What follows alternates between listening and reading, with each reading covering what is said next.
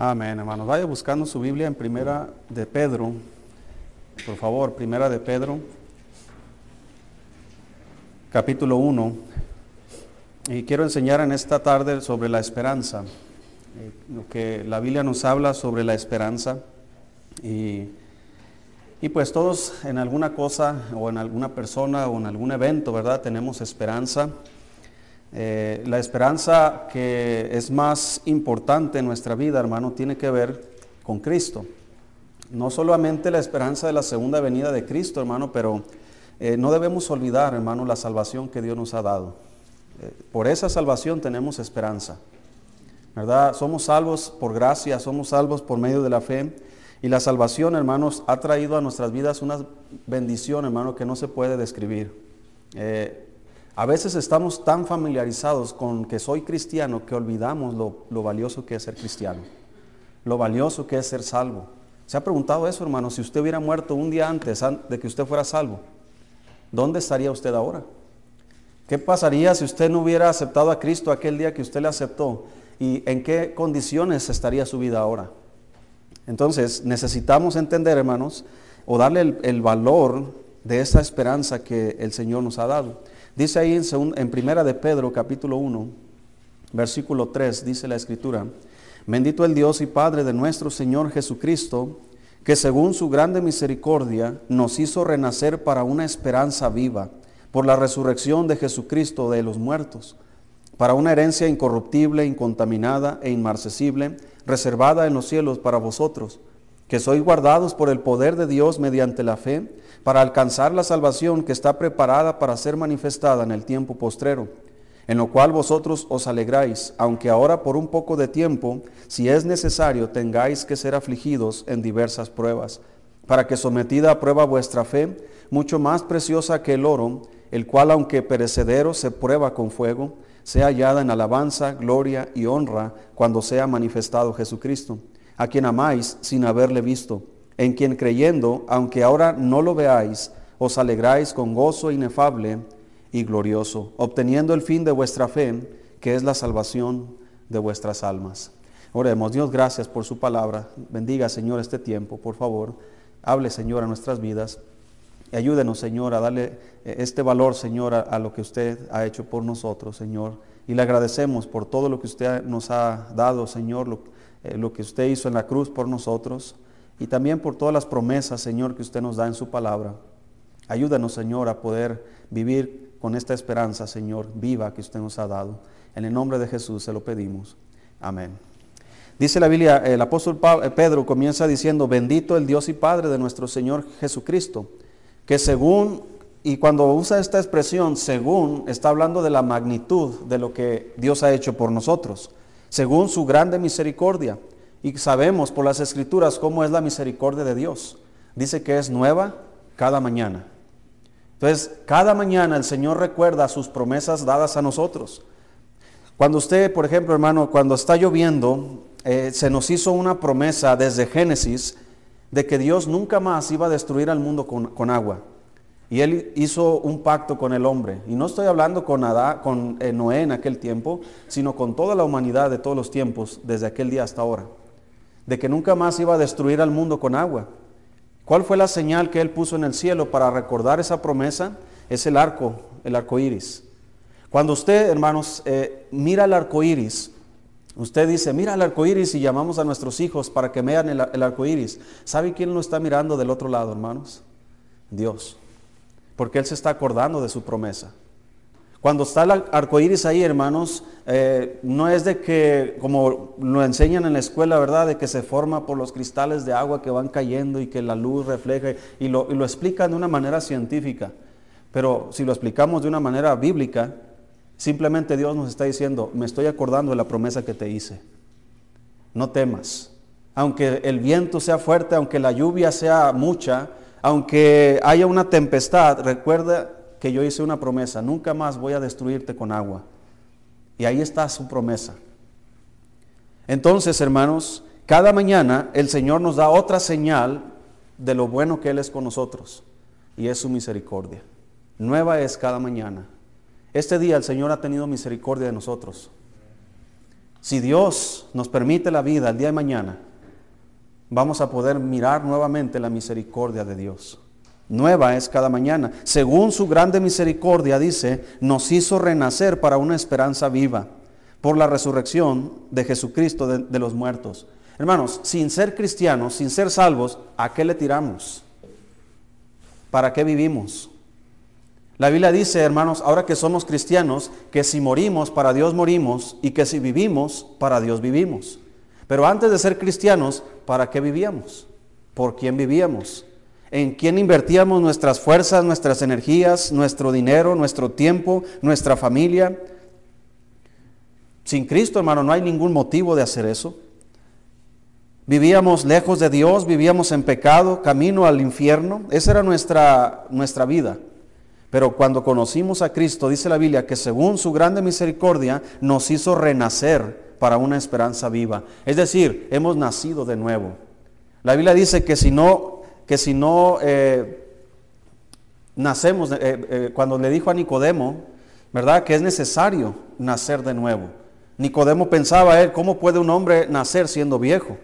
Él estaba pensando físicamente, pero Cristo estaba hablando espiritualmente porque estábamos muertos en nuestros delitos y pecados.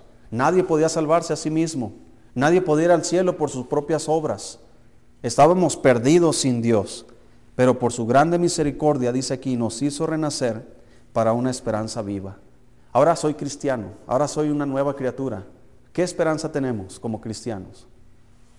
¿Qué nos espera en el futuro? Y no solamente en el futuro, pero ¿qué nos espera ah, en el presente? ¿Qué es lo que Dios nos promete?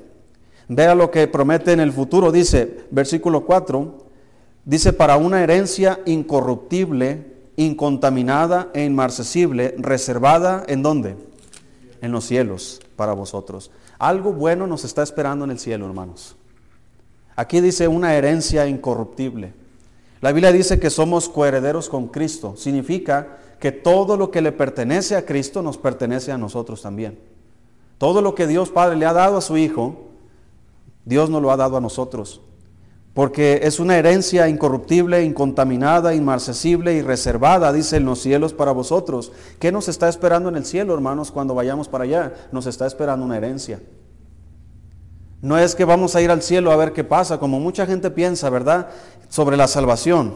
Oiga, ¿usted a dónde va a ir cuando muera? Pues no sé. Dios va a decidir allá en el cielo. Se está equivocando esa persona. Yo sé a, dónde voy cuando muera. Y yo sé que me está esperando cuando yo vaya para allá. Hay una herencia incorruptible que está reservada. Esa palabra reservada significa que ya es tuyo. No tienes que ganarlo, porque fue ganada por Cristo en la cruz para nosotros. No, aunque más adelante en la, segunda epístola, hermanos de Pedro, Él nos, nos enseña muchas cosas sobre, sobre eh, debemos ser diligentes en, en seguir creciendo en la gracia de Dios. Pero esa es otra cosa. Las obras que yo hago como cristiano me van a dar, me van a dar eh, recompensas en el cielo cuando vaya para allá. Pero aquí no está hablando de eso, hermano. No está hablando de las obras que tú haces para poder tener una corona o X cosa. Aquí está hablando de lo que Cristo hizo por nosotros, no lo que tú y yo hacemos por Él. Es una herencia incorruptible, incontaminada e inmarcesible, reservada en los cielos para vosotros. Versículo 5 dice, que sois guardados, ¿por, ¿por qué, hermanos? Por el poder de Dios mediante la fe. Muchas personas creen que pueden guardar su salvación por medio de sus obras. Dígame, ¿qué obra que usted haga tiene el poder de guardar su salvación? Ninguna. Esa dice que somos guardados por el poder de Dios mediante la fe. Para alcanzar la salvación que está preparada para ser manifestada en el tiempo postrero.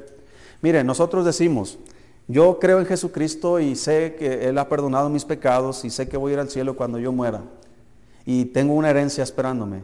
Pero mire, si leemos, por ejemplo, hermanos, el libro de Hebreos capítulo 11 nos dice la Biblia que muchos de esos hombres, aunque tuvieron un buen testimonio mediante la fe, no alcanzaron lo prometido. ¿Qué significa? Que la salvación, hermanos, que Cristo nos da y esta herencia que la Biblia nos menciona, no la tenemos ahorita en las manos. Está reservada en los cielos. La salvación que estamos esperando, hermanos, es la redención no solamente de nuestras almas y nuestro espíritu, pero también, hermanos, la redención de nuestro cuerpo. Porque déjeme decirle que estamos todavía en un cuerpo que batalla contra el pecado. Dígame si usted no batalla con el pecado. Todos batallamos con el pecado. ¿Quién no se desanima? Todos nos desanimamos. ¿Quién no tiene dificultades, ansiedades, temores? Todos tenemos eso. Batallamos, tenemos tristezas. Todo eso enfrentamos en este mundo quisiéramos estar bien, 100%. Déjeme decirle que cuando Cristo venga vamos a estar bien 100%. Nada de lo que estamos atravesando ahorita nos va a afectar cuando Cristo aparezca. Por eso es que la Biblia nos dice, versículo 6, en lo cual vosotros os alegráis de, de esa salvación que va a ser manifestada. Dice, aunque, ¿cuándo hermanos? Ahora por un poco de tiempo, si es necesario, tengáis que ser afligidos en diversas pruebas. ¿Quién quiere pruebas en su vida? ¿Quién quiere ser afligido en su vida? Nadie. Pero la Biblia nos da aquí un detalle. Dice, en lo cual vosotros os alegráis eh, hablando de la salvación, aunque ahora por un poco de tiempo, si es necesario. Esa frase, si es necesario, hermanos, ¿quién decide si es necesario? Yo decido si es necesario padecer. Nadie decide esas cosas. ¿Quién las decide? Dios. Porque Él es el que prueba nuestra fe. Él es el que está mirando nuestras vidas cristianas y dice, yo necesito que este cristiano eh, siga aprendiendo y siga creciendo en la gracia y siga avanzando en su vida espiritual, pero no va a suceder a menos de que su fe sea probada. Y es por eso que tenemos aflicciones. Es por eso que tenemos cosas delante, hermano, que no queremos que estén ahí, pero ahí están. Yo no controlo eso. Yo no pido, Señor, mándame pruebas. Nadie impide eso. Las oraciones comúnmente, Señor, líbrame de la prueba. Nunca es Dios, dame más pruebas. Pero ahí están. ¿Quiénes no enfrentamos esas pruebas, dificultades, aflicciones? Todos. Desde una perspectiva u, otra. Ya sean problemas eh, problemas o ya sean enfermedades o lo que sean, cosas negativas que llegan a nuestra vida, hermano, debemos recordar, hermano, qué nos está esperando en el futuro. Ahorita estamos padeciendo, pero un día ya no estará eso más. Ahorita estamos sufriendo, pero un día ya no sufriremos más. Esa es la esperanza que Dios nos ha dado. Cuando recordamos la esperanza que, que Dios nos ha dado, hermanos, es una esperanza viva. Todas las cosas que sufrimos en este mundo, hermanos, no van a tener peso no nos van a afectar de tal manera que nuestra fe mengue, sino al contrario, hermanos, Dios va a utilizar esas aflicciones para que nuestra fe aumente. Y eso es el propósito de las aflicciones. Entonces Dios, hermanos, quiere aumentar nuestra fe por medio de las pruebas, pero para que nosotros no nos, ¿cómo se dice la palabra? Eh, nos desanimemos, nos da una esperanza. Nos dice, mira, esto es lo que yo tengo para ti, para esto te salvé. Esta es la salvación que se va a ser revelada cuando sea manifestado Jesucristo y hay una herencia incorruptible esperándote en el cielo. Así que, pero, pero mientras, si es necesario por un poco de tiempo, tienes que padecer esto, tienes que padecer aquello. ¿Cuál es el propósito de esas pruebas? Versículo 7 dice, para que sometida a prueba vuestra fe, mucho más preciosa que el oro, el cual, aunque perecedero se prueba con fuego, sea hallada en alabanza, gloria y honra cuando sea manifestado Jesucristo. Hermanos, ¿en qué condiciones quisiera ser encontrado usted cuando Cristo venga? Su vida cristiana que, que lleva ahorita, ¿usted está conforme con lo que es y está listo para recibir a Cristo? ¿Verdad que no? Hay cosas que necesitamos arreglar, hay cosas que necesitamos corregir. Yo quisiera ser un hombre de más fe de la que tengo ahora. Yo quisiera ser un hombre de más oración de lo que hago ahora. Pero para que eso suceda, hermano, para que podamos mejorar, para que podamos crecer, es necesario muchas veces el tener que ser afligidos en diversas pruebas. Cuando usted se encuentre en esas pruebas, recuerde la esperanza que Dios le ha dado. Recuerde que ahorita estoy sufriendo, pero mañana voy a estar mejor. Este año estoy sufriendo, esta temporada en mi vida estoy padeciendo, pero me esperan cosas buenas en el futuro. Es lo que necesitamos recordar constantemente. Hermano, piense en esto. Dice versículo 7, al final, cuando sea manifestado, ¿qué dice ahí, hermanos? Jesucristo. Cuando sea manifestado Jesucristo. No está diciendo, a ver si, si esto llega a pasar. Es un hecho que va a pasar. Cristo se va a manifestar a nosotros. Como dice la escritura, el apóstol Pablo dice que cuando suena la trompeta, dice que los muertos en Cristo resucitarán primero, luego nosotros, los que hayamos quedado hasta la venida del Señor, seremos arrebatados juntamente con ellos para estar con quién? Con el Señor. Hermanos, Cristo, el Hijo de Dios, Él tomó un cuerpo, como lo hemos visto las semanas pasadas, tomó un cuerpo, hermanos, humano. Él siendo Dios se hizo hombre encarnó, nació de María, nació como un bebé cualquiera y él creció como un bebé cualquiera. Tuvo el mismo crecimiento natural de los hombres, las mismas edades, ¿verdad? Los procesos de crecimiento. Llegó a ser un joven, un adolescente, llegó a ser un adulto hasta que él comenzó su ministerio, como a los 30 años. Fue bautizado por Juan el Bautista. Comenzó a predicar el Evangelio del Reino, comenzó a hacer milagros, comenzó, hermanos, a sanar personas, comenzó a enseñarle a muchos, comenzó a, tener discípulos, los enseñó, los instruyó, los llamó, los preparó, les dotó de poder, los mandó a predicar a todo el mundo y constantemente les decía que él iba a padecer mucho, pero que al tercer día iba a resucitar. No lo entendían los discípulos mientras Cristo le decía esas cosas, sino que lo entendieron después que Cristo resucitó. Cristo fue llevado, hermanos, ante los tribunales, fue juzgado injustamente, fue crucificado injustamente, fue sepultado, pero la promesa de la Biblia decía que al tercer día iba a resucitar, lo cual sucedió. Cuando Él se aparece a sus discípulos y a diferentes hermanos, comienza a recordarles y a enseñarles que era necesario todas estas cosas y los envió a predicar el Evangelio a toda criatura y les prometió, volveré otra vez. Toda esa información que recibieron aquellos primeros cristianos, hermano, era la esperanza a la que se aferraban para seguir haciendo lo que estaban haciendo. Era la esperanza a la que se aferraban, hermanos, por la cual ellos decidían entregar sus vidas hasta la muerte. Ahorita el cristiano, hermanos, está muy cómodo, estamos muy cómodos. No hay persecución, no tenemos nadie que nos impida leer la Biblia, que nos impida congregarnos. Estamos tan cómodos, hermano, que olvidamos lo valioso que Dios nos ha dado. Pero estos primeros cristianos, hermano, Pedro está escribiéndole a un grupo de cristianos que está padeciendo. Y les está diciendo, Pedro, ¿saben qué, hermano? Ánimo. Mira lo que Dios nos ha dado. Según su grande misericordia nos hizo renacer para una esperanza viva por la resurrección de Jesucristo de los muertos.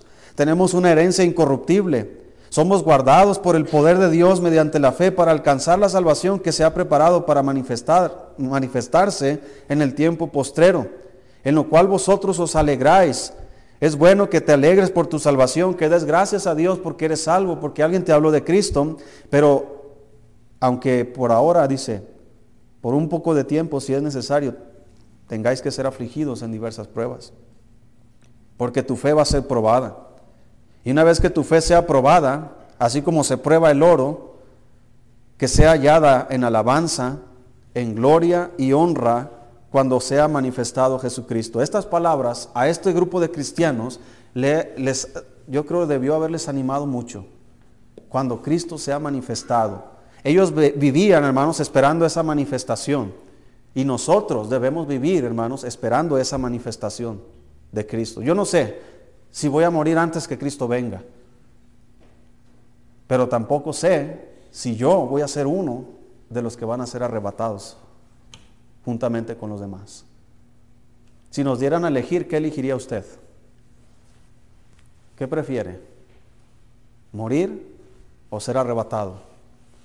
Pero el Señor no, no nos da esa opción. Simplemente nos dijo el apóstol Pablo, no todos dormiremos. Pero fíjate, Pablo le dijo a, en su generación, a esos cristianos, a esas iglesias, no todos dormiremos, pero todos ellos ya durmieron. Ya murieron, generaciones, han pasado más de dos mil años de todo eso. ¿Cuántos cristianos, hermano, en todas esas edades no recibieron lo prometido? Y aquí estamos nosotros, es nuestro turno.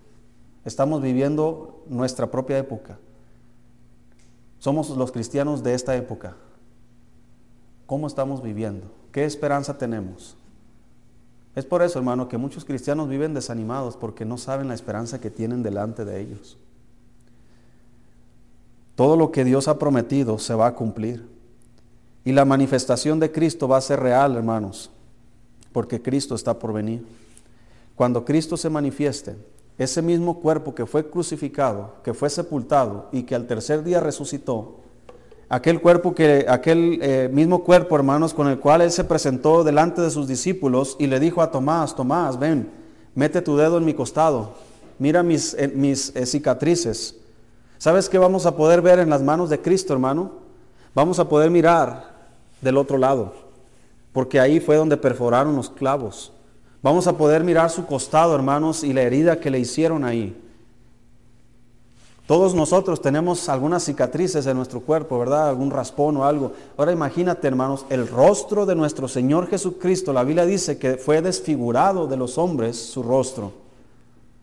Su rostro fue desfigurado, arrancaron su barba, hermanos, arrancaron sus cabellos. La corona de espinas que le pusieron en su cabeza, hermanos, tenía unas espinas que penetraban, hermanos.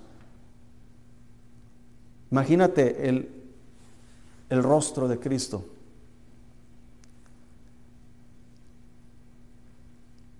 No es como lo pintan, ¿verdad? Un rostro hermoso, porque la Biblia dice que no iba a tener hermosura para que le deseemos. Él era un hombre natural, judío, como cualquier otro judío. Tanto que Judas Iscariote tuvo que decirle a los que le entregó, al que yo le dé un beso, ese es, para que no se confundieran tal vez con Pedro o con Juan, porque eran iguales, eran de la misma nación, eran de la misma, eh, probablemente hasta de la misma tribu, y su semblante, hermanos, hablando como, como un judío, era normal. Pero una vez después de que Él resucitó, hermanos, todas sus heridas ahí están, todas sus cicatrices ahí están. Cristo va a venir. Si Cristo viene ahorita, hermano, ¿sabe qué va a suceder? Según lo que la Biblia dice. Si Cristo en este momento, Él se aparece en las nubes, todas las tumbas de todos los hijos de Dios van a ser abiertas. Y todos nosotros que habemos quedado hasta la venida del Señor, seremos arrebatados juntamente con ellos. Dígame si no le da ánimo eso, hermano. Esa es la esperanza que tenemos. ¿Cuándo va a suceder? No lo sé, pero va a suceder. Tal vez nos toque, tal vez no nos toque. Tal vez vamos a ser de los que resucitan o tal vez vamos a ser de los que somos arrebatados. Pero cualquiera de las dos opciones son buenas. Porque las dos opciones me llevan al cielo. Las dos opciones me llevan a Cristo. Pero mientras no llegue ese punto, ¿qué estoy haciendo como cristiano? Pues estoy siendo probado. Muchos cristianos salen reprobados cuando llegan las aflicciones a su vida. Muchos se desaniman y se apartan de Dios, se alejan de la iglesia, dejan de leer sus Biblias, dejan la oración. Todo lo que les va a fortalecer, piensan que no les funciona en ese momento. Pero hermanos, todo lo bueno, todo lo valioso,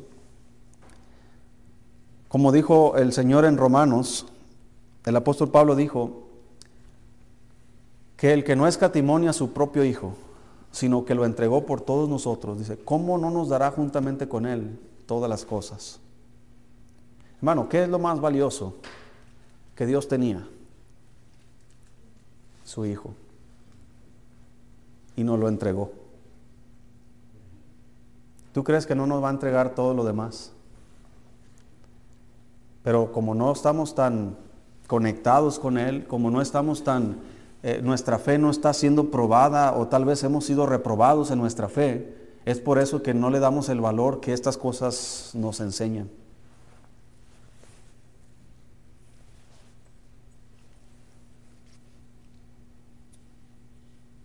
Dice el versículo 8, estamos en 1 Pedro 1, versículo 8.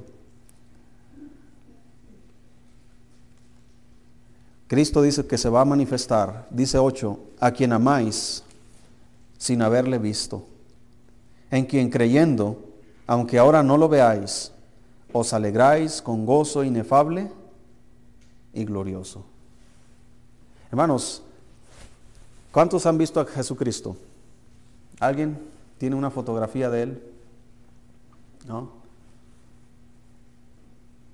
A lo mejor, ah, sí, mi abuelita me dejó una, una foto de Jesucristo, ¿verdad? ¿Cuántos han visto fotografías supuestamente de Jesucristo? ¿Verdad? Y, según cómo los católicos lo pintan. Y una vez por ahí creo leí un artículo sobre que la, inteligencia artificial había hecho una, ¿cómo se dice? Una creación de una imagen de cómo se veía Jesucristo y no era nada atractivo. Era un hombre moreno, con barba, lo mirabas como un judío. Ahora, eso, eso no es así. ¿Verdad? Lo único que yo puedo ver cómo era Jesucristo es, mira a un judío y probablemente era como él. Sí, es como, como una vez eh, eh, mencioné sobre las, las etnias que hay, ¿verdad? Tú puedes distinguir sobre un taromara y un menonita, ¿verdad que sí puedes distinguirlos? Cómo se ven los taromaras y cómo se ven los menonitas tienen sus rasgos físicos, ¿verdad? Tienen sus características físicas que los hacen diferentes unos de otros. Yo nunca he visto, hermano, no sé si exista, pero yo nunca he visto, hermanos, un taromara rubio. Existe, alguien ha visto uno. Hermano, pero taromara original, no mestizo. Original. Yo nunca he visto. A lo mejor existe, ¿verdad? No sé. ¿Cómo son los chinos? ¿Cómo son los, no sé si vamos más al sur allá, ¿verdad? ¿Cómo son los eh, aztecas o no sé qué, los mayas? El hermano, si recuerda, al hermano es un misionero que está en, lo apoyamos al misionero. el misionero se llama, él es de Guatemala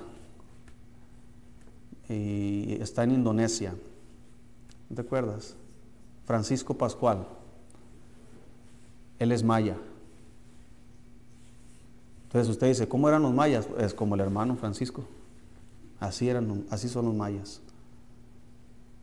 Así están, así somos las diferentes eh, etnias que hay, diferentes.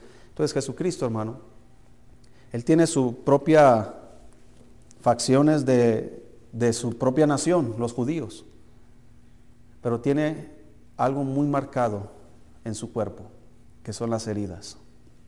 Entonces, cuando Cristo se ha manifestado, hermano, no vamos a ver a un espíritu, no vamos a ver como, como ellos mismos decían, los discípulos estaban asustados pensando que estaban viendo visión y Cristo les dijo, ¿por qué vienen a, su mente esos pensamientos? Mirad que yo mismo soy. Porque un espíritu no tiene carne ni, ni huesos. Pero mírenme, Tomás, mete tu dedo en el costado y mira que yo mismo soy. Ellos reconocieron a Cristo, hermanos, tocaron a Cristo. Entonces, cuando Cristo venga, hermano, cuando se manifieste, ¿cuántos de ustedes van a acercarse a Él y lo van a abrazar? ¿Cuántos van a hacer eso? Que tienes que formar una fila. No, no, no piensa en eso, hermano, y el día se está acercando ya. Cristo va a venir es una esperanza muy buena. Los inconversos no tienen esperanza. Ellos, hermanos, viven sus vidas sin Dios, mueren sin Dios, no hay esperanza, ni para esta vida, ni cuando tienen problemas, ni siquiera saben a quién recurrir. Pero nosotros tenemos problemas, somos probados, vienen aflicciones, sabemos a quién acudir. Si ahorita que no vemos a Jesucristo, sabemos que tenemos que ir con Él, ¿Qué vamos a hacer cuando lo veamos realmente? Hermanos, créanme, yo sé que, eh, yo no sé cómo funciona este asunto, pero ¿cuántos millones y millones de salvados van a estar en el cielo? de toda lengua y nación. ¿Cuántos millones de personas van a estar? Y Cristo es suficiente para todos, hermano. Si, por ejemplo, ahorita vamos a saludar a hermano Julio, ¿verdad? Vamos a darle un abrazo a hermano Julio. No lo podemos hacer todos a la vez porque pues, no podemos. Tenemos que esperarnos uno por uno. Con Cristo, ¿cómo va a funcionar? Yo no lo sé, hermano, pero lo que sí sé es que yo voy a tener acceso a Cristo. Usted va a tener acceso a Cristo como lo tenemos ahora. Solo que ahora no lo podemos ver pero un día lo vamos a poder ver. Vamos a poder mirar sus cicatrices, hermano, y nos vamos a sorprender. Y yo creo que si ahorita no le damos el valor que esto merece, hermano, yo creo que en el cielo, al menos espero, que los cristianos le den el valor de lo que Cristo hizo por ellos. Así que, hermano, alégrese, como dice la Biblia. Dice ahí, vamos a terminar, versículo Versículo 8 dice, a quien amáis sin haberle visto, en quien creyendo, aunque ahora no lo veáis, os alegráis con gozo inefable y glorioso. Esa alegría, hermanos, que viene, ese gozo inefable y glorioso, hermanos, está hablando de cosas que muchas veces no podemos entender. Yo no entiendo, hermanos, todo lo que Cristo hizo por mí, por qué lo hizo por mí, si yo ni siquiera lo merecía. Yo no entiendo por qué Él nos rescató de la vida en la que andábamos lo que Él hizo por nosotros, la salvación que Él nos ha dado, hermanos, por gracia. No es por merecimiento, no es porque tú te esforzaste y te ganaste la salvación, es porque Cristo tuvo compasión de ti simplemente. Dice que Él lo hizo por amor. Así que, ¿cuánto amamos nosotros? Dice a quien amáis sin haberle visto. Pero hay cristianos, hermanos, que ese amor está muy debilitado porque no han visto la esperanza que tienen delante. Yo creo, hermano, que si le damos el valor que todo esto se merece, en momentos de dificultades, vamos a poder, sí, tal vez estar tristes por lo que estamos padeciendo, pero vamos a tener ese suspiro, hermanos, que nos da una esperanza, en que sabemos que todo va a estar bien después. Aunque ahorita estemos sufriendo, padeciendo, o que en el futuro vayamos a padecer, porque la Biblia dice que si es necesario, Él nos va a pasar por esas pruebas. Y yo entiendo que en mi vida, hermano, tal vez Dios va a considerar necesario que yo tenga que ser probado.